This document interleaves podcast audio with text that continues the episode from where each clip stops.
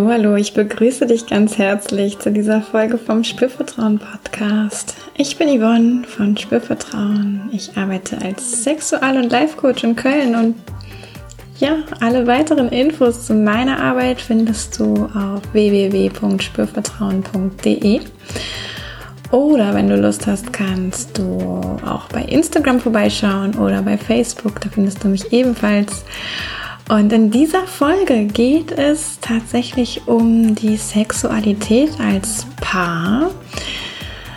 Ja, darum, wie kann ich als Paar meine Sexualität gut gestalten und was ist dabei eigentlich hilfreich vielleicht zu verstehen, zu bemerken, was ist sehr, sehr hilfreich. Und dafür habe ich mir einen Gast eingeladen für diese Folge, einen Experten auf dem Gebiet für Paarsexualität.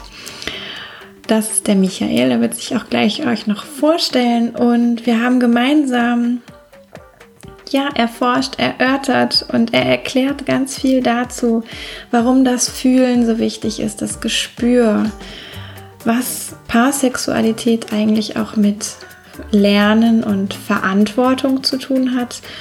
Und ja, reißt ganz kurz an, was eigentlich sexuelle Intelligenz ist und was dazu beiträgt und wieso Lust nicht einfach nur da ist, sondern dass mit der Lust auch einfach manchmal ganz anders sein kann, als man sich das vielleicht auf den ersten Blick so vorstellt.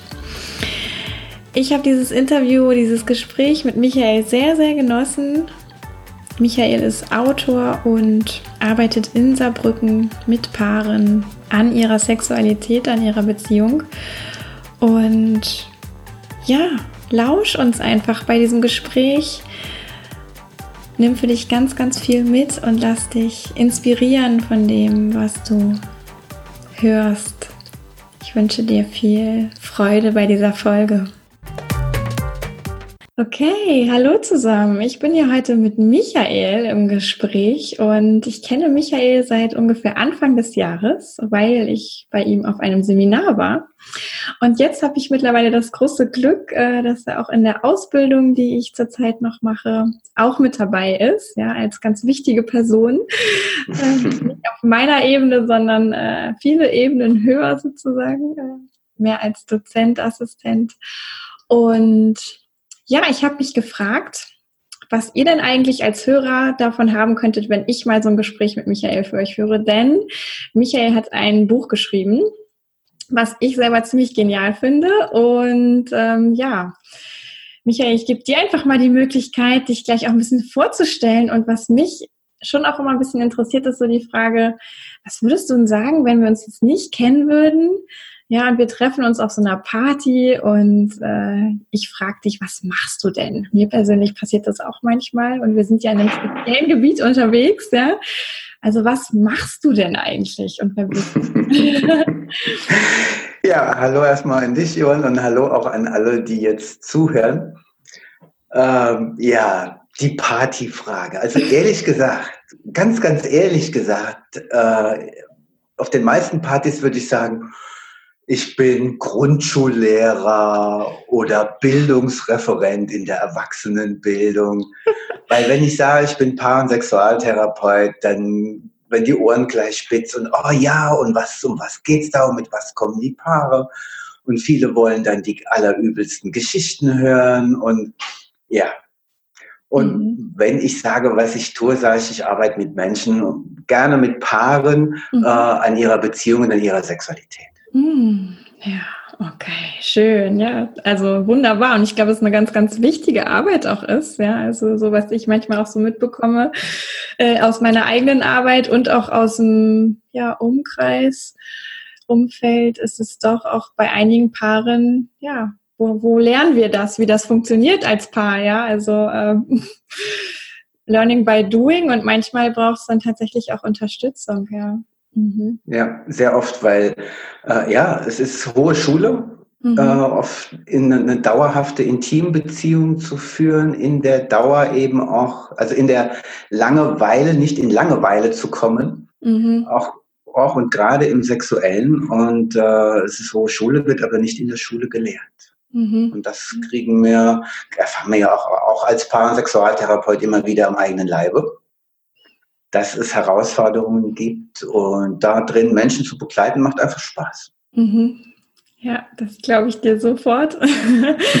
ähm, jetzt ist ja also es ist ja nun kein so gewöhnlicher Beruf, sage ich mal. Ja, also es gibt davon natürlich einige. Äh, aber wie kommt man denn dahin? Oder wie bist du dahin gekommen zu sagen, ja, ich möchte mit Paaren an ihrer Beziehung, an ihrer Intimität, an ihrem Sexleben arbeiten?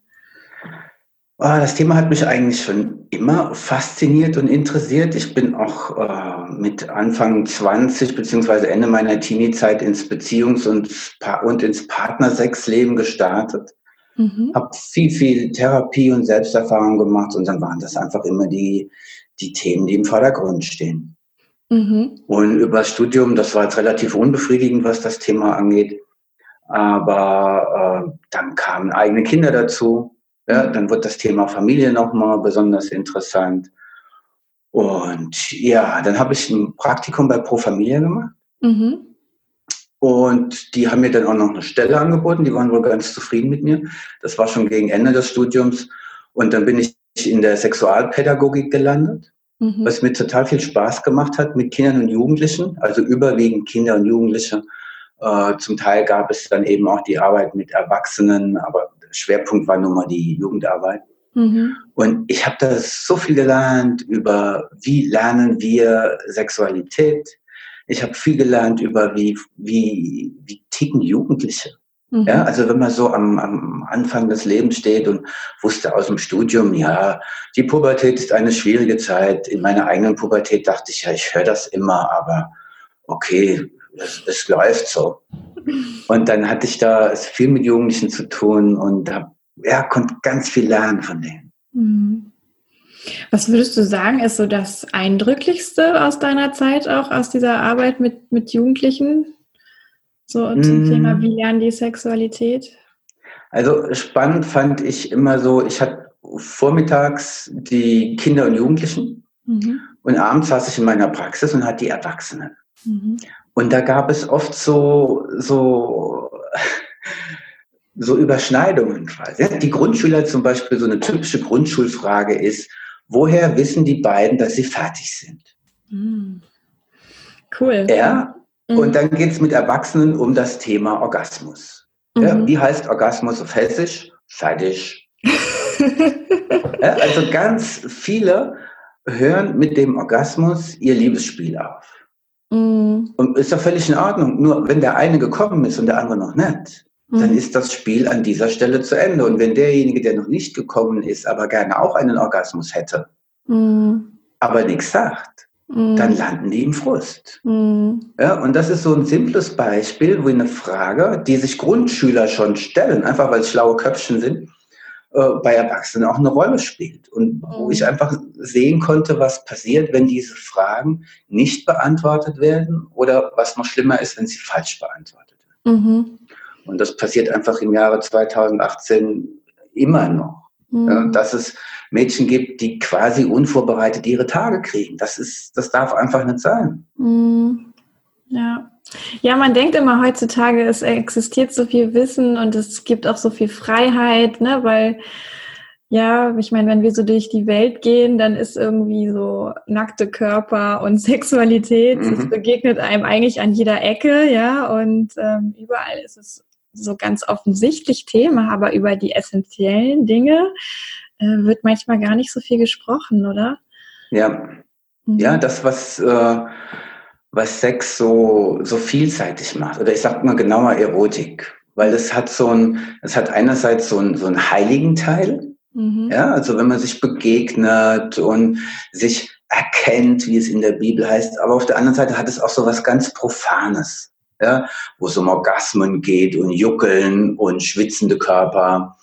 Und das ist so dieses, dieses, na, nicht unbedingt Dilemma, aber diese Bandbreite, um die es in der Erotik geht. Und das zu gestalten, ist einfach, äh, ja, hohe Schule. Und man lernt es nur an wenigen Stellen. Mhm. Ja, ja, das äh, deckt sich auch so mit meiner Erfahrung. Und für mich war das auch nochmal ein großer, ich habe ja die Sexological Bodywork Ausbildung gemacht und das ist mhm. schon ein bisschen was her.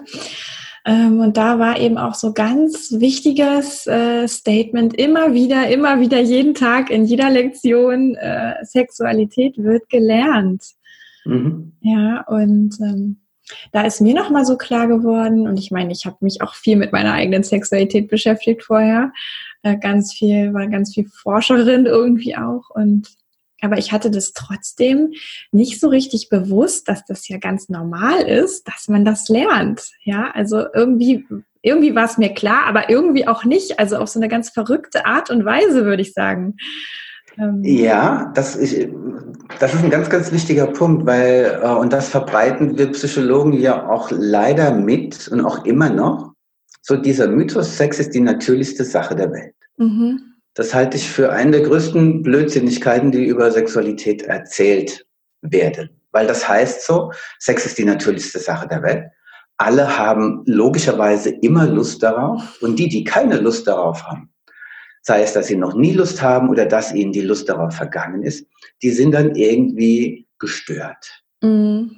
Ja, also entweder doof, böse oder krank. Das sind so die Haupttheorien. Mhm. Und das ist einfach Quatsch. Also na, na, natürlich gibt es diesen natürlichen Teil daran, äh, was bei den Analytikern Libido heißt. Mhm. Ja, was bei Frauen sehr zyklisch ist im Laufe ihres Zyklusnummer, wie der Name schon sagt. Ähm, das reicht, um uns als Spezies auf diesem Planet zu erhalten. Mhm. Aber dass das Ganze Spaß macht und das auch noch in einer Dauerbeziehung, in der modernen Industriegesellschaft, das steht auf einem ganz anderen Blatt. Mhm. Und das wird eben gelernt und dieses Lernen beginnt von klein auf. Und das ist in vielen Köpfen einfach noch nicht drin. Mhm. Ja, ich, deswegen bin ich da auch gerade noch mal so am Nachhaken gewesen, ne, weil ich das auch so selber so wichtig finde. Mhm. Und weil ich auch immer so also lernen ist ja auch irgendwie so ein Wort, eigentlich lernt keiner gerne. Ja, das ist so, äh, also auch ja. wenn du auf der Party gerne sagst, du bist Grundschullehrer, aber die meisten haben ja keine guten Erfahrungen mit Schule oder zumindest keine überragend schönen. Aha. Und dann kriegt Lernen auch schnell so, eine, so einen doofen Touch irgendwie. Ne? Ich muss da jetzt was lernen oder was ist da los? Und mhm. ich habe für mich nochmal irgendwann auch ja, für mich hat das so Klick gemacht, weil ich dachte, klar, ich, ich kann ja auch immer was dazulernen. Also ich muss gar nicht mich mit dem abfinden, äh, was gerade Phase ist in der Sexualität, in meiner oder zu zweit oder ja, ja. also das, das öffnet einfach nochmal so einen riesigen Raum an, an Möglichkeiten, so dieses mhm. Verstehen von, ah ja, es wird gelernt. Ah, okay, let's go, ja, wohin auch immer, aber äh, ich, ich habe es selbst in der Hand, ich kann was dazulernen. Ja, und auch das hat eben zwei Seiten. Das heißt einerseits Gestaltungsmöglichkeit. Mhm. Man kann was tun, man kann was verändern. Andererseits aber eben auch Verantwortung mhm. zur Gestaltung. Mhm. Und das macht manchmal schon Mühe. Mhm. Ja, es ist viel leichter zu sagen, äh, zieh du dir mal was Schönes an, damit ich geil auf dich sein kann. Mhm. Ja, du läufst immer nur in deinen Joggingklamotten rum. Ist mhm. viel, viel einfacher mhm. dem Partner oder der Partnerin den schwarzen Peter zuzuschieben, sagen, es liegt an dir, dass ich keine Lust habe, dass es so schlecht läuft und, und, und, ist simpler. Mhm. Ja. ja. Aber auf der Dauer, auf die Dauer äh, wenig hilfreich in der mhm. Liebesbeziehung. Ja. Was würdest du denn sagen, ist da das Hilfreichste für Paare, um aus diesem Denken so ein bisschen rauszukommen? Also dieses Zuschieben des schwarzen Peters. Mhm. Ja, du bist irgendwie verantwortlich dafür, dass ich Bock auf dich habe. ähm, wie kann man das überwinden? Was hilft da Paaren? Ähm, naja, es ist, es ist im Prinzip genau das umzukehren, was du gerade gesagt hast. Also diesen ausgestreckten Zeigefinger nach dem Motto du, du, du mhm. äh, auf sich selber zu richten und zu gucken, was habe ich denn eigentlich, was trage ich dazu bei, dass es so läuft, wie es läuft. Mhm. Und dass beide aufhören mit diesem Ursache-Wirkungsdenken. Im Sinne von, ich bin ja nur so, weil du. Mhm. Ja, aber ich bin ja nur so, weil du. Und weil du, und dann geht es hin und her und hin und her. Und wenn die Paare mal verstanden haben, dass da ein Kreislauf entsteht, dass das eine Wechselwirkung hat, die sich gegenseitig verstärken kann oder eben auch zu einer Abwärtsspirale führen kann, das ist schon mal die halbe Miete. Und, aber auch nur die halbe Miete, weil kapiert ist es relativ schnell. Aber es zu ändern, das wird dann eben wieder schwierig, weil das heißt Selbstverantwortung. Das heißt, sich selbst klar zu machen, was will ich und das in Kontakt zu bringen. Auf eine Art und Weise, die einigermaßen konstruktiv ist, sodass meine Bedürfnisse auch erfüllt werden können. Und das ist, äh, das findet im Alltag statt. Also das sind ganz banale Sachen. Mhm.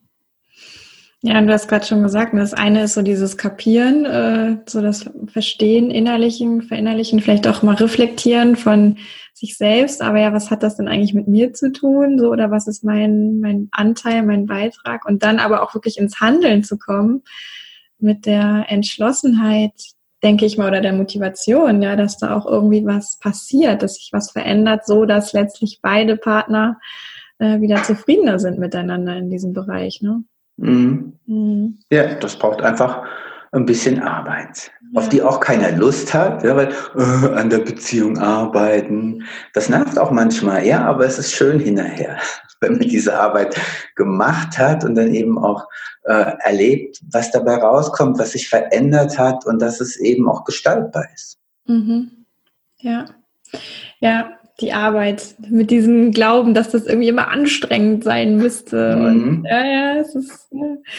Jetzt hast du ja äh, ein Buch geschrieben, das sich an Männer richtet. Ja, mhm. das heißt Klappt's. Ähm, vom Leistungssex zum Liebesspiel. Ich feiere das total. Irgendwie sehr, sehr treffend. Und es ist auch ein Übungsbuch, ja. Also es ist nicht mhm. nur Theorie und Lesen, bla bla blub und hinterher doch irgendwie nicht so richtig viel schlauer sein, sondern es gibt ganz viele praktische Übungen da drin. Und es richtet sich eben an Männer. Hm. Kannst du sagen, was vielleicht für Männer auch nochmal ganz besonders speziell ist in dieser heutigen Zeit ähm, für ihre Sexualität, da auch wirklich sich drin wohlzufühlen, sich dabei wohlzufühlen? Ja, also so wie wir Männer Sexualität lernen, kommt eigentlich Leistungssex dabei heraus. Das gilt auch für Frauen, aber für Männer nochmal in einer anderen, in einer anderen Färbung quasi. Äh, wir leben in einer Leistungsgesellschaft. Natürlich bildet sich das ab auch in der Erotik eines Paares, egal ob das jetzt äh, heterosexuell ist oder homosexuell ist. Wobei jetzt bei den Männern geht es natürlich um die männlichen Homosexuellen, also um die schwulen Paare. Ähm, und leisten heißt effektiv zu sein. Dazu kommen, halt diese ganzen Sexmythen, wie Sex zu sein hat. Das heißt, er besorgt es ihr, Mhm. Dann besorgt sie es ihm oder im, im schwulen Fall er ihm und dann eben umgekehrt. Also so nach dem Motto, der eine kümmert sich um den anderen. Mhm. Dann ist ja auch für jeden gesorgt. Aber das ist, das ist eine Art und Weise, wie man die Geschichte erzählen kann. Man könnte auch sagen, okay, jeder kümmert sich um sich selbst. Mhm. Also ist für sich selbst verantwortlich, schaut, was will ich, was brauche ich, wie kriege ich meinen Partner, meine Partnerin dazu verführt, in Anführungszeichen, jetzt im guten Sinne, ja, verführt im negativen Sinne ist manipuliert, gibt es auch, aber jetzt gehen wir mal im, im positiven Sinne davon aus. Und dann wird das eben, ähm, ja, dann kriegt das für Männer einfach eine spezielle Färbung, die schon mal, die haben es schwer, zu, zu spüren, was sie wollen. Das erlebe ich ganz oft in der Praxis, wenn, wenn die Männer dann kommen und dann sind so die, die ersten Sitzungen sind rum und dann frage ich die, was wollen sie eigentlich? Und dann wird erstmal so Biografie angeguckt, okay, dann war klar, die ersten 30 Jahre macht man das, was die Eltern wollten. Dann gibt es noch so 10 bis 15 Jahre, da macht man das, was die Partnerin oder der Partner will. Mhm. Und dann kommen die so an diesen Punkt, wo sie merken, ups, ja, was will ich eigentlich? Und oft ist die ehrliche Antwort, ich weiß es nicht. Mhm. Und das ist der Punkt, wo ich immer sage, okay, jetzt können wir anfangen. Mhm. Weil, wie finden sie es raus? Interessiert es sie, was sie wirklich wollen? Und dann nicken die meisten, ja, und sind auch erstmal erstaunt, dass sie es nicht wirklich wissen, weil bisher dachten sie immer, ja, ist doch klar. Und dann, ähm, dann wird's ernst. Mhm. Weil das äh, trennt die Spreu vom Weizen im Sinne von, was ist wichtig in meinem Leben und was ist nicht wichtig in meinem Leben. Und das ist natürlich auch unterschiedlich, in welcher Phase man jetzt gerade ist. Zwischen 20 und 30 ist was komplett anderes wichtig als zwischen 40 und 50. Mhm. Wenn ich kleine Kinder habe, dann ist was anderes wichtig, als wenn ich Teenies habe oder als wenn die Kinder aus dem Haus sind. Also jede Lebensphase hat auch ihre, äh, ihre eigene Erotik. Mhm. So, Moment, wo bin ich gestartet? Ach so, das Besondere für Männer. Genau. Ja, eben aus dieser Leistungsschiene rauszukommen hin zu Genuss. Mhm.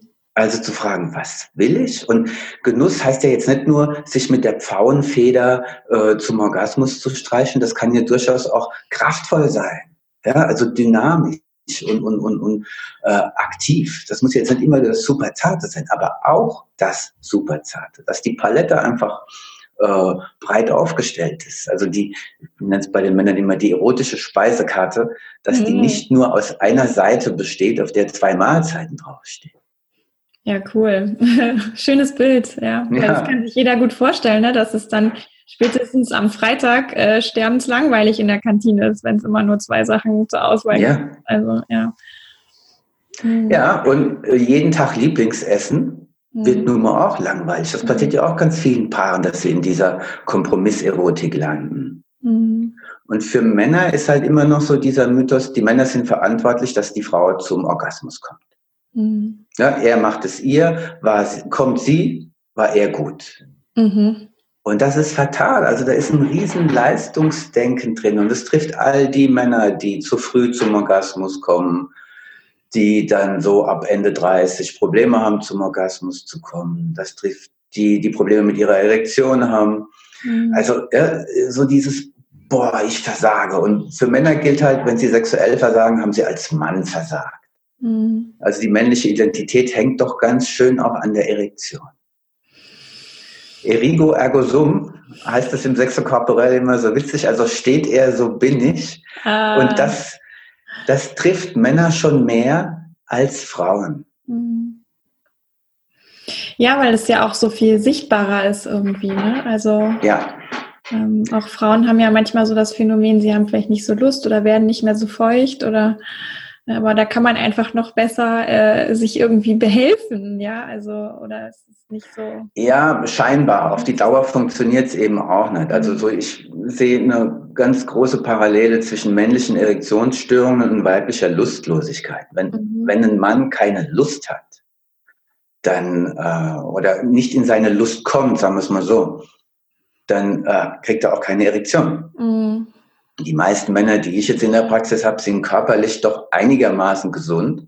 Dass also klar ist, es hängt irgendwie an der Art und Weise, wie sie zu ihrer Lust kommen, beziehungsweise nicht, ob sie eben eine Erektion kriegen oder eben nicht. Mhm. Ja. Und von Frauen wird sexuell nicht so viel Leistungsfähigkeit im Sex erwartet wie von Männern das wandelt sich. Also Frauen müssen eher schön und, und, und äh, erotisch attraktiv sein, mhm. als sexuell zu funktionieren. Mhm. Ja, das wandelt sich, die Rollenbilder nähern sich ja immer mehr an, aber äh, noch gibt es jede Menge Unterschiede zwischen Männern und Frauen, äh, sodass die Männer das noch einige Zeit trifft und beschäftigen. Mhm. Jetzt interessiert mich ja so als Frau, ähm, jetzt bin ich natürlich schon irgendwie auch ein bisschen nicht mehr äh, ganz unbedarft bei diesem ganzen Thema Sex, ja. Aber wenn du so Frauen auch erlebst, ähm, unterstützen die das tendenziell in ihrer, ich sag mal, Denkweise, wie so Sex funktioniert, dass Männer da auch wirklich was leisten müssen? Oder ist das eher so ein Männerding, dass die damit allein unterwegs sind und Frauen am Ende sagen, wie jetzt, wusste ich ja gar nicht. Also, wie erlebst du das? Sehr unterschiedlich. Also es gibt tatsächlich die Frauen, die sagen, äh, ja, wenn du so früh kommst, dann passiert bei mir ja gar nichts, dann habe ich ja keine Chance und du bringst es nicht. Die Frauen gibt es schon. Mhm. Und dann, dann kämpfen die Männer an zwei Fronten sozusagen. Gegen ihre Partnerin, gegen sich selber. Habe ich auch bei schwulen Paaren. Mhm. Bei schwulen Paaren mache ich die Erfahrung, ist dieser Leistungsdruck oft sogar noch größer, weil diese Männlichkeitsbilder sich natürlich potenzieren. Hm. Es gibt kein, kein weibliches Rollenbild in der Beziehung, was das Ganze ein bisschen ausgleichen könnte, sondern je nachdem, wie die zwei gestrickt sind, trifft eben der, der Machismo äh, hoch zwei zu. Dann gibt es aber auch die Partnerinnen und Partner, die verständnisvoll reagieren und sagen, ja, mir geht's nicht um Orgasmus, wir können Sex auch ohne Erektion machen und sowas. Und das ist toll, entlastet die Männer ein Stück weit Aber auf der anderen Seite bringt es den Männern gar nichts, wenn die einfach innerlich diesen Anspruch haben, ich muss funktionieren, ich muss es bringen, der muss steif sein, der muss da rein und sie muss einen Orgasmus kriegen. Mhm. Ja, und wenn die Frau sagt, nein, das ist ja gar nicht so schlimm, dann nutzt es dem Mann relativ wenig, weil er denkt, ja, die tröstet mich. Mhm. Aber wir Männer wollen nicht getröstet werden. Wir wollen es bringen. Ja, also da sind Frauen einfach auch ein gutes Stück machtlos, mhm. weil sie dann auch nicht helfen können. Mhm. Und dann ist natürlich noch eine Variante, was die Frauen oft trifft, äh, ja, liegt's an mir. Mhm. Gefalle ich dir nicht mehr. Und wenn die Partnerin dann eben auch nicht sattelfest ist in ihrer Erotik, dann, äh, dann wird's richtig fatal für beide, fürs Paar. Ja, dann entsteht einfach wahrscheinlich sehr, sehr viel Verunsicherung, oder? Ja, mhm. ganz genau. Und das wiederum ist eigentlich dasselbe in Grün auch bei den schwulen Paaren. Mhm. Ja. Ähm, was würdest du denn sagen, ist so das, was Männern dann am, ja, am, am besten weiterhilft? Ja, so aus deiner Erfahrung oder vielleicht auch irgendwie, also ich meine, ich habe dein Buch ja gelesen. Äh, einfach weil ich es äh, auch äh, ja für mich, für meine Arbeit auch nochmal total hilfreich finde und auch zum Empfehlen total hilfreich finde. Hm, aber was ist so das, was ja, Männern auch vielleicht so ein bisschen diesen Druck dann, dann nehmen kann in, in ersten mhm. kleinen Schritten. Ja, also wahrscheinlich geht das nicht von heute auf morgen. Ja, aber was, ja. was ist der Weg? Also der rote Faden ist immer die Männer ins Erleben zu bringen. Also dass sie spüren, was sie da tun. Mhm. Und dass sie es erleben. Also die ganze Sache zu verstehen, das kriegt man aus Büchern. Das ist, relativ simpel im Vergleich zu diesem Spüren lernen. Mhm. Also dass es wirklich eine körperlich erlebte, äh, ein körperlich erlebtes Wissen ist, aha, so mache ich das und so fühlt sich das an und weil ich eben das wahrnehme, das denke, das fühle, habe ich das Phänomen, was nun mal eben jetzt mein Problem macht oder meine Lust macht. Mhm. Und dann gibt es verschiedene Zugangswege. Es gibt den Zugangsweg über das Körperliche. Das sind unsere Übungen, wie sie auch in dem Buch äh, massenweise drinstehen. Übungen, mit, die einfach dazu führen, dass man ins Gespür kommt. Sei es jetzt wirklich ganz konkrete Körperübungen, Wahrnehmungsübungen, sei es irgendwelche Verhaltensexperimente auf der Straße, wo es auch letzten Endes darum geht, wahrzunehmen, was in einem passiert. Und ein anderer großer Teil ist aber auch Psychoedukation, also tatsächlich Wissensvermittlung, das ist das Kognitive. Und dann kommt es darauf an, wie ist der Mann, mit dem ich da zu tun habe, wo, wo hole ich den eher ab? Mhm. Und dann ist es nun mal ein Kunsthandwerk, weil es ist eine Beziehung zwischen mir und diesem Mann, die ich als der verantwortliche Therapeut quasi so zu gestalten habe, dass es für den Mann hilfreich ist. Mhm. Und wenn der jetzt nur im Kopf ist und eben alles anfängt äh, übers Verstehen, dann hole ich ihn da ab und mache erstmal Psychoedukation und halt die Übungen, bring nur einfache Übungen. Übungen, die ziemlich, wo es ganz klar ist, dass es gibt, da gibt es was zu spüren. Mhm. Also diese ganz feinen Beckenbodenübungen und so, und jetzt spüren wir mal den Transversus und sowas. Das würde ich mit diesen Männern nicht am Anfang machen, weil das gibt Frust. Ja, die sitzen dann da und wenn sie ehrlich sind, spüren sie gar nichts, mhm. was ja aber auch paradoxerweise die richtige Wahrnehmung ist. Ja. ja. Also eigentlich machen sie die Übung richtig, weil sie ja noch das nicht spüren, was da passiert. Mhm. Aber das macht Frust und dann, dann kommen die nicht mehr. Ja. Und dann ist es Quatsch, darauf zu bestehen, sie müssen mehr üben, sie müssen mehr üben, sie müssen mehr üben. Das ist so die Gefahr in so einem übenden Ansatz auch, wie wir es im Sexokorporell haben, dass wir die in so einen Übungsstress bringen. Aber darum geht es überhaupt. Und es geht wirklich darum, dem Mann was erleben zu lassen, dem Erfahrungen zu bereiten, wo er merkt, ach so. Ja, und eben auch, auch auf der Negativseite. Also ich frage die Männer auch gerne, wie machen sie eigentlich ihr Problem? Mhm. Ja, und dann, ja, okay, da gibt es eine Angst, ne? die Angstspirale bei den Erektionsstörungen, klassisches Phänomen, aber auch bei Männern, die zu früh kommen. Okay, diese Angst, gehen Sie in diese Angst, was passiert? Mhm. Ja, äh, wie was passiert. Naja, achten Sie mal auf Ihren Atem. Merken Sie, dass Sie die Luft anhalten. Äh, nö, habe ich gar nicht gemacht. Ja, mhm. und dann geht es da weiter und zu merken, ach so, ach so, ach so. Und je mehr ach so's und nickende Bewegungen ich habe in einer Sitzung, umso mehr weiß ich, okay, ich bin auf der richtigen Spur. Mhm. Weil der Groschen so langsam fällt. Ja, und das kann ja auch so für einen Mann ähm, oder auch überhaupt für einen Menschen ja so, eine, so ein richtiges Aha-Erlebnis sein, das mal zu bemerken, dass ich ja. eigentlich äh, in, in diesem Leben, in diesem Alltag vielleicht unterwegs bin, ziemlich kopflastig vielleicht oder sehr rational gesteuert, äh, ist ja auch ein bisschen gefördert so in, in, in dem, was heute alles so präsent ist da draußen. Ja. Ja, und dass der Körper gar nicht so wach mit dabei ist irgendwie. Ne? Also der, der tut, was er soll, vielleicht ja. im Alltag. Er funktioniert, wenn genau. also es gelingt, funktioniert er, ja. Ähm, aber ja, so die, also ich frage das ja auch viele Menschen, ja, wie, mhm. wie atmest du gerade, nimmst du das wahr? Und dann mhm. kommen die erstmal ins Gespüren, ja, also oder in, ins Spüren selber. Und äh, da, ja. da auch manchmal so richtig Groschen fallen. Ach so. Genau. Ja, also, ja. Mhm. Und von daher sind auch diese ganz simplen Fragen so hilfreich. Also ich erwarte auch nicht immer eine Antwort, aber mir ist wichtig, dass ich diese Frage stelle, um die Aufmerksamkeit darauf zu lenken. Mhm. Viele Männer, wenn ich die Frage, wie machen Sie es denn eigentlich bei der Selbstbefriedigung? Mhm. Dann ist die 95 Prozent der Männer antworten damit, ah ja, ganz normal halt. Ja?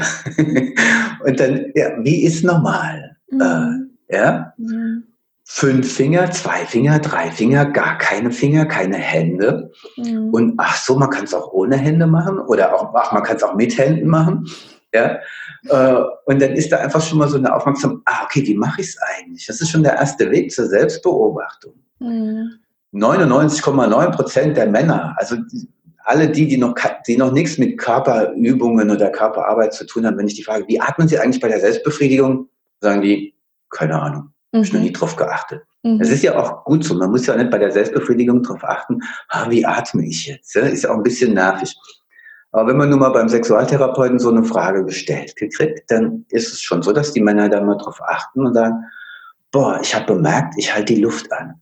Mhm. Ja, oder ich habe total Spannung im Bauch, in den Oberschenkeln, in den Pobacken. Da ist richtig Druck. Und das erstmal wahrzunehmen, dass es eben nicht mehr normal ist, ja, dass es nicht im Autopilot läuft, sondern dass die merken, was da passiert. Das ist schon die halbe Miete. Mhm. Weil wenn sie merken, dass es passiert, kriegen sie eine Ahnung davon, wie sie es tun. Mhm. Und wenn sie das wissen, wie sie es tun, wenn sie es ansteuern können, dann können sie es auch verändern. Mhm. Und wenn sie was in der Bewegung verändern, im, in, dem, in dem körperlichen Zustand quasi, in dem organismischen Zustand, in dem sie sind, dann kommt auch ein anderes Erleben, dann kommen andere Gefühle, andere Gedanken. Und dann, äh, das ist so der, der Weg, eigentlich der rote Faden in der praktischen Arbeit mit Männern. Mhm. Ja, du hast was ganz Wichtiges gesagt, finde ich. Also dieses, wenn ich erstmal weiß, was ich denn eigentlich mache, dann kann ich es auch verändern. Mhm. Ja, dann ist natürlich auch noch ein, vielleicht Arbeit oder gehören ein paar Schritte dazu. Übung, ja. Aber es, es ist möglich und ähm, da brauche ich aber erstmal diesen, diesen Überblick davon, äh, was passiert denn eigentlich gerade. Ja. Mhm. Ich habe mal äh, gelesen und ich glaube, es ist auch von einer sehr bekannten Dame dieser Spruch ähm, mit, das geht irgendwie so, die wichtigsten 15 Zentimeter beim Sex seien die zwischen den Ohren. ja, ich glaube, Ruth Westheimer hat es gesagt. Ah ja. Ähm, und was du jetzt ja auch gesagt hast, es geht viel ums Erleben, ja, es geht auch viel ums Spüren. Ähm, da würde ich jetzt so denken, na ja, also wir brauchen ja schon irgendwie unser Hirn, ja, das ist ja so für vieles mhm. verantwortlich. Ja. Ähm, aber wir brauchen auch noch ein bisschen mehr. Ja. Ja. Und dann ist es irgendwie so ein Zusammenspiel aus den 15 Zentimetern zwischen den Ohren und äh, den ganzen anderen vielen Quadratzentimetern oder genau. Kubikzentimetern müsste man ja eigentlich fast sagen, ja. die wir so mit uns rumtragen, oder? Genau, ja, sehe ich auch so. Hm. Ja. Ähm, was erlebst du denn, wenn du so mit Paaren arbeitest vielleicht oder vielleicht auch wenn du mit Frauen arbeitest, was man so auch gegenseitig über die Sexualität des anderen Geschlechts, sage ich jetzt mal, noch gut lernen kann? Also was sind da so ähm, so wichtige Dinge oder vielleicht auch noch Aha-Erlebnisse oder so. Ja. Also was ich gerne als Hausaufgabe mitgebe den Paaren, ist, sich gegenseitig zu befragen, wie haben sie eigentlich Sexualität gelernt? Hm. was waren so die ersten Erfahrungen und dann kommt natürlich immer so, wie war es in der Pubertät? Äh, für die Jungs äh, erster Samenerguss, für die Mädchen äh, erste Blutung. Das, das erzählen die sich dann. Und wenn die dann aber in der Sitzung sind, dann frage ich ein bisschen genauer. Mhm. Manchmal frage ich über das Eck, also dass ich den Partner Partner A über Partner B befrage, so nach dem Motto, wie hat er oder sie denn Selbstbefriedigung entdeckt und wie hat sie es gemacht? Mhm. Ja, und wie war es in der Jungsgruppe oder in der Mädchengruppe? War das ein Thema? War das kein Thema? Wie war es in der Familie? Also auch so ein bisschen die, die, den Hintergrund zu erfragen, weil die meisten denken, sexuelles Lernen, das ist so der, die Bravo, der Aufklärungsunterricht in der Schule und das, was man auf der Straße lernt. Aber das beginnt ja von Anfang an. Mhm. Ja, die Jungs, die mit dem Bobbycars, diesen Rutscheautos über Kopfsteinpflaster fahren, die Mädchen auf den Wippen, ja, oder die Hüpfspiele, Beine auf, Beine zu, Beine auf, Beine zu, äh, Reiten, Fahrradfahren, alles so Dinge, die jetzt nicht sexuell sind, aber natürlich genital stimulieren. Mhm. Und dass es da schon losgeht. Ja, Doktorspiele im Kindergarten ist ein völlig äh, altersangemessener Ausdruck von kindlicher Neugier die natürlich auch vor Geschlechtsorganen keinen Halt macht, wenn es erlaubt wird. Mhm. Und das alles, wie so die unterschiedlichen Erfahrungen sind, äh, eröffnet einfach ein größeres Verständnis für den Partner. Mhm. So nach dem Motto, ach, deswegen ist das. Das hat gar nicht so viel mit mir zu tun, sondern er oder sie hat das so gelernt. Mhm. Ja, und Männer und Frauen lernen Sexualität in unserer Gesellschaft komplett unterschiedlich. Und das bildet sich einfach auch in den Paaren ab. Mhm. Und dann kommt dazu, dass lange, naja, bis so vor 20 Jahren klassische Sexualtherapie eigentlich der, der männlichen Sexualität folgte. Mhm. Und weniger der weiblichen. Wobei ich jetzt auch aufpassen muss, dass ich nicht diese Klischees von weiblicher und männlicher Sexualität verbrate. Ja? Aber da gibt es einfach aktuell immer noch große Geschlechtsunterschiede die nicht biologisch bedingt sind, meiner Meinung nach, sondern eben durch die unterschiedlichen Lernerfahrungen. Mhm. Und allein wenn die Paare sich darüber austauschen, wer hat wie Sex gelernt, wem geht's äh, um was beim Sex, wozu macht der eine Sex, wozu der andere, dann eröffnet das schon mal ein, ja, ein größeres Verständnis. Mhm. Mein Lieblingsbeispiel ist eine, eine Frau, die hat den Begriff des Zahnputzsex geprägt. Den benutze ich seitdem ständig. Und zwar sagte die, und das ist eigentlich was, was Männern unterstellt wird, oh, manchmal ist mir einfach nur nach einem schnellen Orgasmus vorm Einschlafen, ohne großes Vorspiel, ohne groß Gedöns und Knutscherei, einfach nur geil machen, Orgasmus fertig, so wie Zähne putzen. Mhm. Und das war halt überhaupt nicht das Ding äh, von ihrem Mann. Äh, ja, aber dass sie das so, die hat das so herzerfrischend gesagt und das war so unspektakulär. Und das ist, viele Männer kennen das zum Beispiel von den Einschlaf-Wix-Ritualen. Mhm.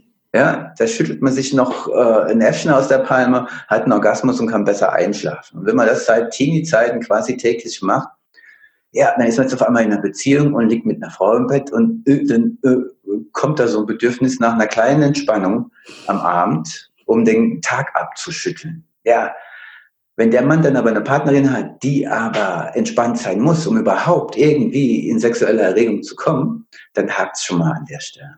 Hm. Das ist so ein Klassiker. Wie sind wir jetzt da drauf gekommen?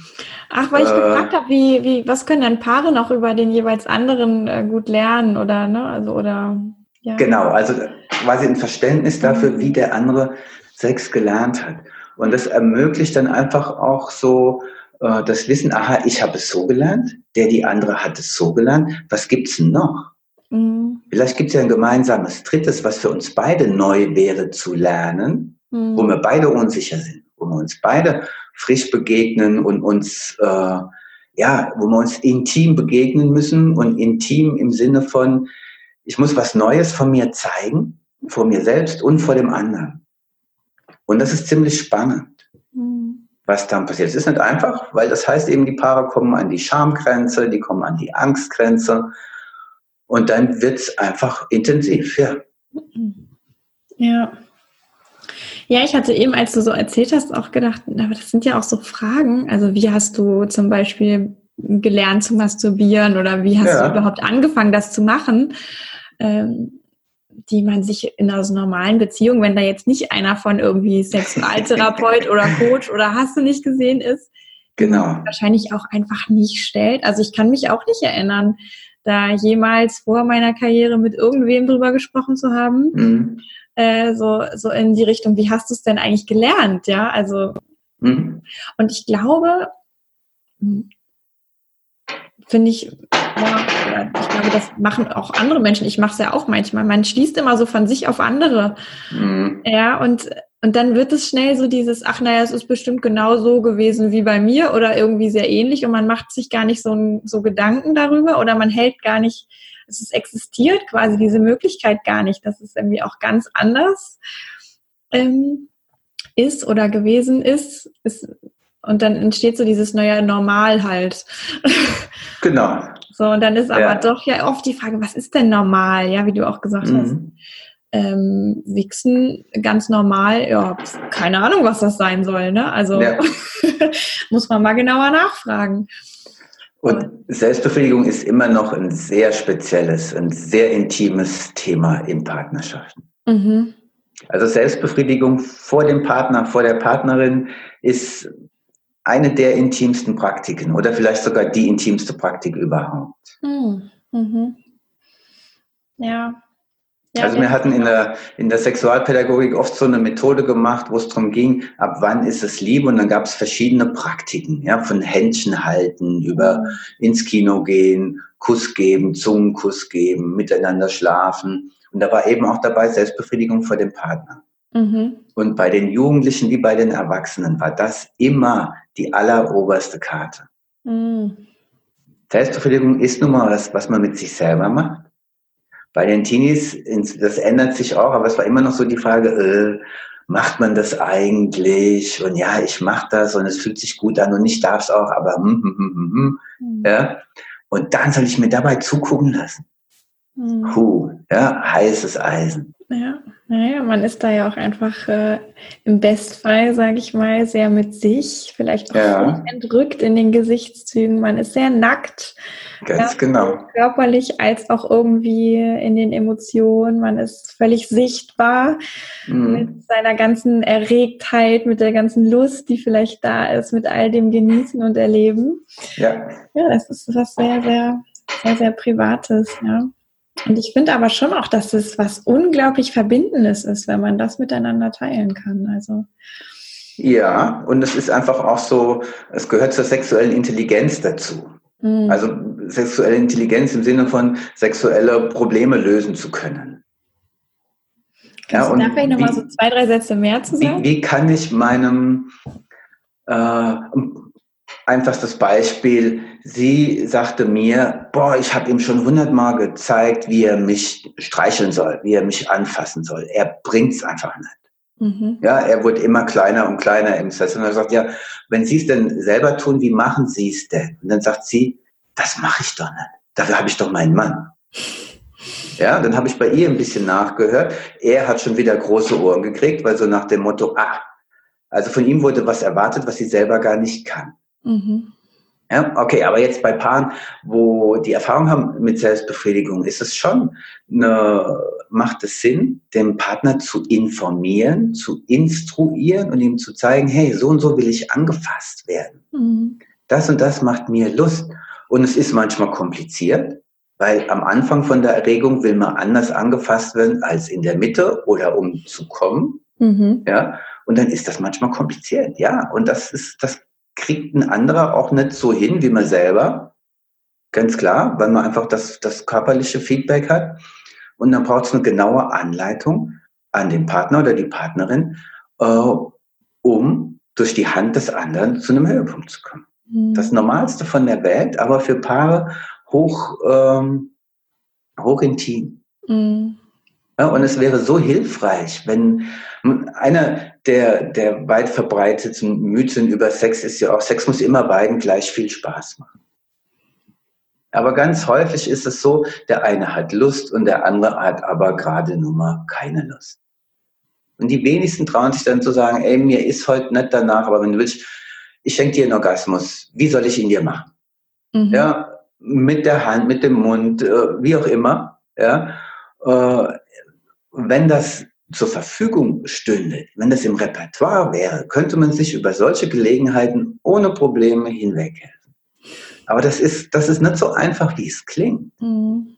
Da gehört eine Menge dazu. Man muss es geben können. Das ist noch relativ einfach. Man muss es aber auch nehmen können. Mhm. Und das ist für viele dann schon schwer. So wie ich kriege einen Orgasmus geschenkt, da stehe ich aber tief in der sexuellen Schuld, weil das muss ich ja eigentlich direkt heimzahlen. Mhm. Ja, und das, ja, das wäre so ein, ein Baustein in dem Kapitel sexuelle Intelligenz. Was steht alles zur Verfügung? Mhm. Oder erotische Speisekarte. Ja? ja? Zu sagen, ey, ich erfülle dir einen Liebesdienst. Mhm. Den schenke ich dir. Ja. Ja, cool. Es erinnert mich an was, was ich äh, letzte Woche oder vorletzte Woche auch gerade erst so für mich nochmal, äh, was so ganz bewusst zu mir gekommen ist, so dieses ganz bewusste Wünsche erfüllen. Ja, also mhm. mal zu überwinden, dieses Ich bin jetzt bei mir, ich habe gerade keine Lust und dafür stehe ich ein. Ich meine, das kann ja auch absolut richtig und gut sein. Ja. Aber auch das zu kennen, ah ja, ich habe gerade vielleicht keine Lust und ich kann aber auch mit einem guten Gefühl einfach den Wunsch des anderen jetzt gerade mal erfüllen und mhm. sowieso beides zu kennen, um vielleicht auch ein Stück weit mehr Freiheit für sich in den Möglichkeiten zu haben. Ja. Ich mag, ich mag sehr, dass du auch von sexueller Intelligenz gesprochen hast, weil ähm, also gerade die Frau, die vielleicht schon gerne befriedigt werden möchte von ihrem Mann mit der Hand, aber eigentlich nicht weiß, wie es, wie es geht, weil sie es selber gar nicht macht, mhm. ist ja auch sehr beschränkt in ihren Möglichkeiten, was sie da vielleicht erzählen oder zeigen oder ich weiß nicht, was kann. Also da auch ja, ganz häufig. Auf, auf diese Entdeckungsreise zu gehen, das ist das, was ich halt mit vielen Klientinnen äh, und Klienten auch oft ähm, ja dazu zu inspiriere, ja, also sich wirklich mhm. auch selber zu erforschen, um äh, die Speisekarte, wie du so schön sagst, ähm, möglichst ähm, ja divers zu haben und dann wählen zu können ja, heute zu wissen, ach, heute ist mir eher nach sanfter oder heute ist mir eher nach fester und beides geht. Und mhm. ich weiß vielleicht auch sogar, wie ich meinem Partner, meiner Partnerin beides äh, ganz gut zeigen oder erklären kann mit, mit Worten, ja. die dann auch zu dem führen, was ich mir eigentlich wünsche. Genau, oder eben auch mal sagen zu können, boah, mir ist nicht wirklich nach Sex, aber ich könnte mich noch, ich könnte mich noch zur Verfügung stellen. Ja, ich mhm. würde den, den Maikäfer machen, also mich auf den Rücken legen. Die Franzosen nennen das Faire l'étoile de mer, den Seestern machen. Mhm. Das heißt, man legt sich so auf den Rücken und streckt alle Viere von sich aus. Und zu sagen, mir ist nicht danach, aber äh, ja, da, da, das könnte ich mir noch vorstellen, weil da muss ich nichts tun, da muss ich nicht aktiv werden und vielleicht komme ich ja auch in meine Lust dann richtig dabei mhm. und das würde gehen. Also einfach, dass man es nicht so eng sieht, dass nicht klar ist, ja, Sex ist Vorspiel, Penetration, beidseitige Orgasmen, Ende. Mhm. Ja, das ist, äh, ja, das ist einfach ein sehr beschränktes Repertoire, aber so lernen Männer wie Frauen Sex. Mhm. Ja, von diesem Seestern habe ich auch in deinem Buch gelesen. ähm, Finde ich eine ganz schöne, oder Maikäfer gefällt mir auch. Also es ist ist einfach ein schönes Bild dafür, auch mal nichts tun zu können, ja. Und mhm. vielleicht sich sogar auch ein bisschen zu üben im, im Nehmen in solchen genau. Situationen genau. und zu erleben, ach naja, ich konnte es mir eigentlich gerade gar nicht vorstellen, dass meine Lust noch kommt, aber jetzt ist sie plötzlich doch irgendwie so beim Essen. Ja, mhm, ist, ist genau. doch noch der Appetit gekommen. Ähm, und das funktioniert auch beim Sex und ähm, da einfach miteinander auch vielleicht so eine Art spielerische Ebene zu entdecken, wie es auch noch anders gehen kann. Ja. Ähm, was ich auch noch wirklich schön finde in deinem Übungsrepertoire, was du so auch mitgibst in deinem, äh, in deinem Buch. Und da gibt's auch ein bisschen so eine persönliche Story für, weil ich habe äh, auch einen Partner und natürlich habe ich zu dem auch gesagt, boah, es gibt jetzt so ein neues, cooles Buch und so. Und dann lag das hier und dann sagte er, ach ja, darf ich da mal reingucken? Sag ich, was, natürlich.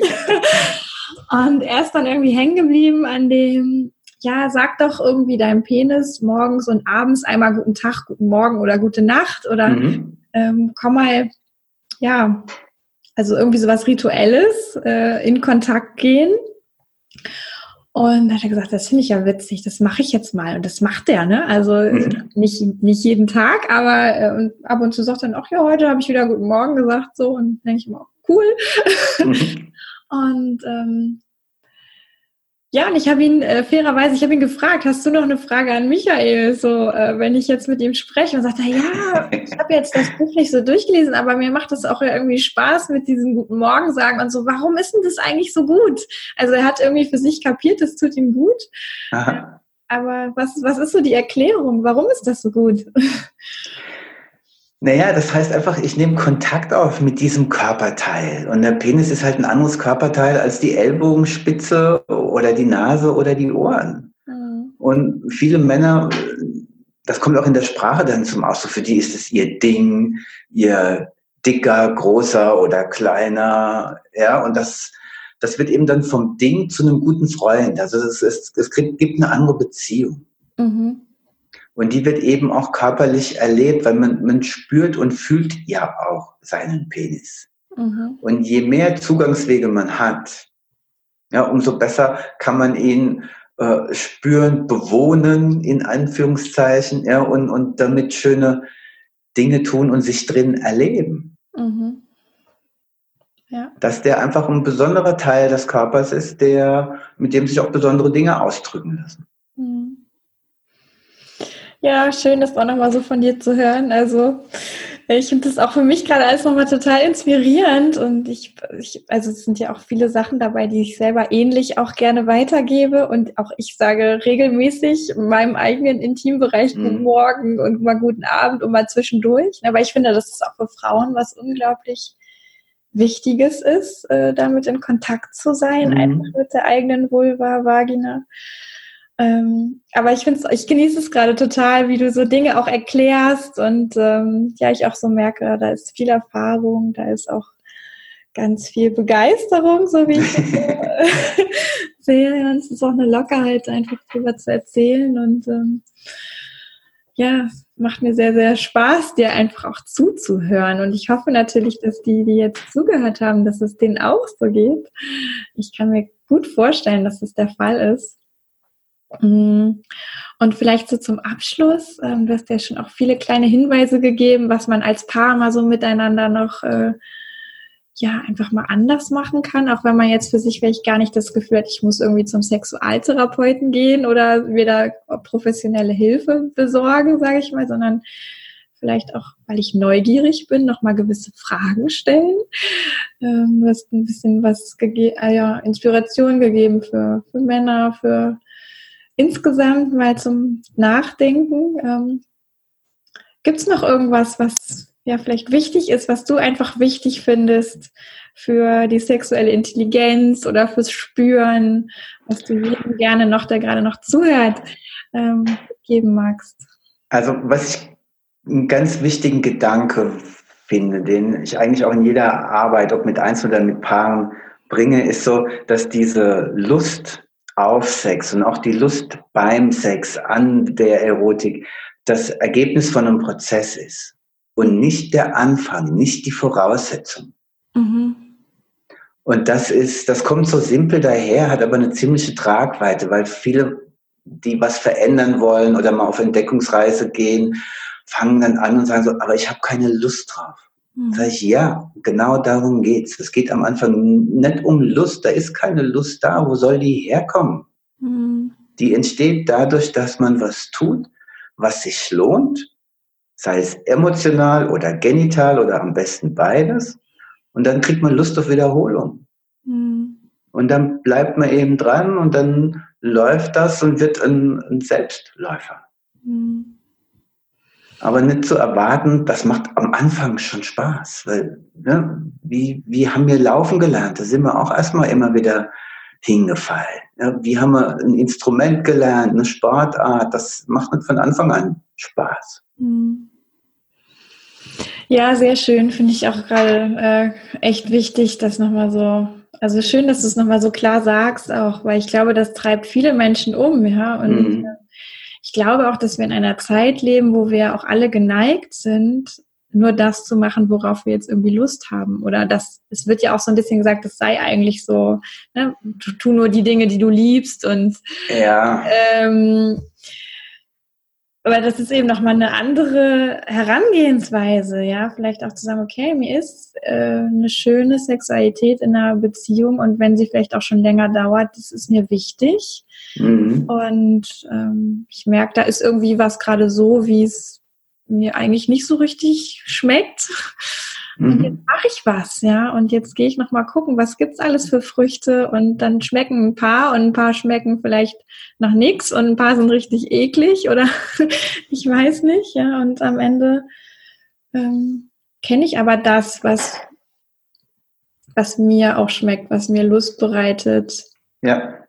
Ja, aber das sind auch mal ein paar Sachen dabei, die eben nicht so lecker schmecken oder die gar nicht schmecken, die man wieder ausspuckt. Mhm. Gehört dazu. Ja, also Lust als Ergebnis eines Prozesses, ja. ja, gefällt mir. Mm. Ja, ich würde sagen, für mich ist es, ich bin sehr, sehr happy. Ich bin, äh, ich finde es rund. Ich ich mag, was wir so angerissen haben. Ich habe hier noch ein paar Fragen stehen, aber die finde ich auch gerade gar nicht mehr so wichtig. das wären noch einige Stunden Themen da, ne? Genau. Ja, das ist nie zu Ende. Wo ich auch so denke, ach naja, vielleicht, äh, vielleicht sehen wir uns ja nochmal wieder, aber wir können es auch gerne erstmal so stehen lassen.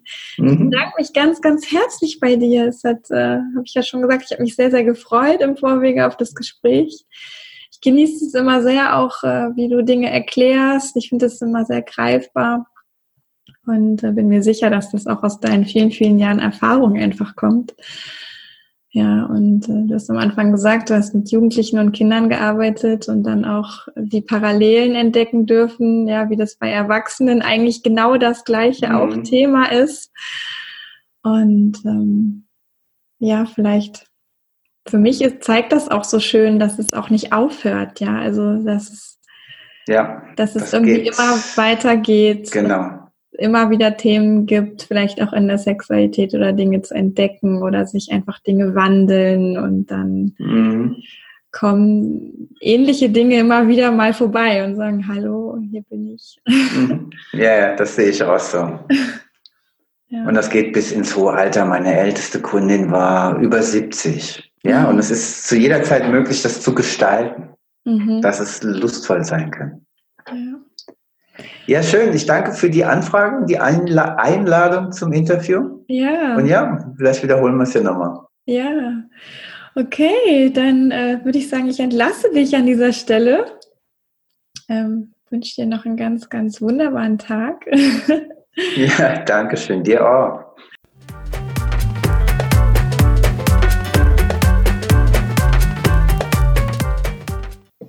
Ja, das war mein Gespräch mit Michael. Ich bin immer noch ganz happy und selig jetzt auch danach und ähm, hoffe, du konntest ja für dich was mitnehmen.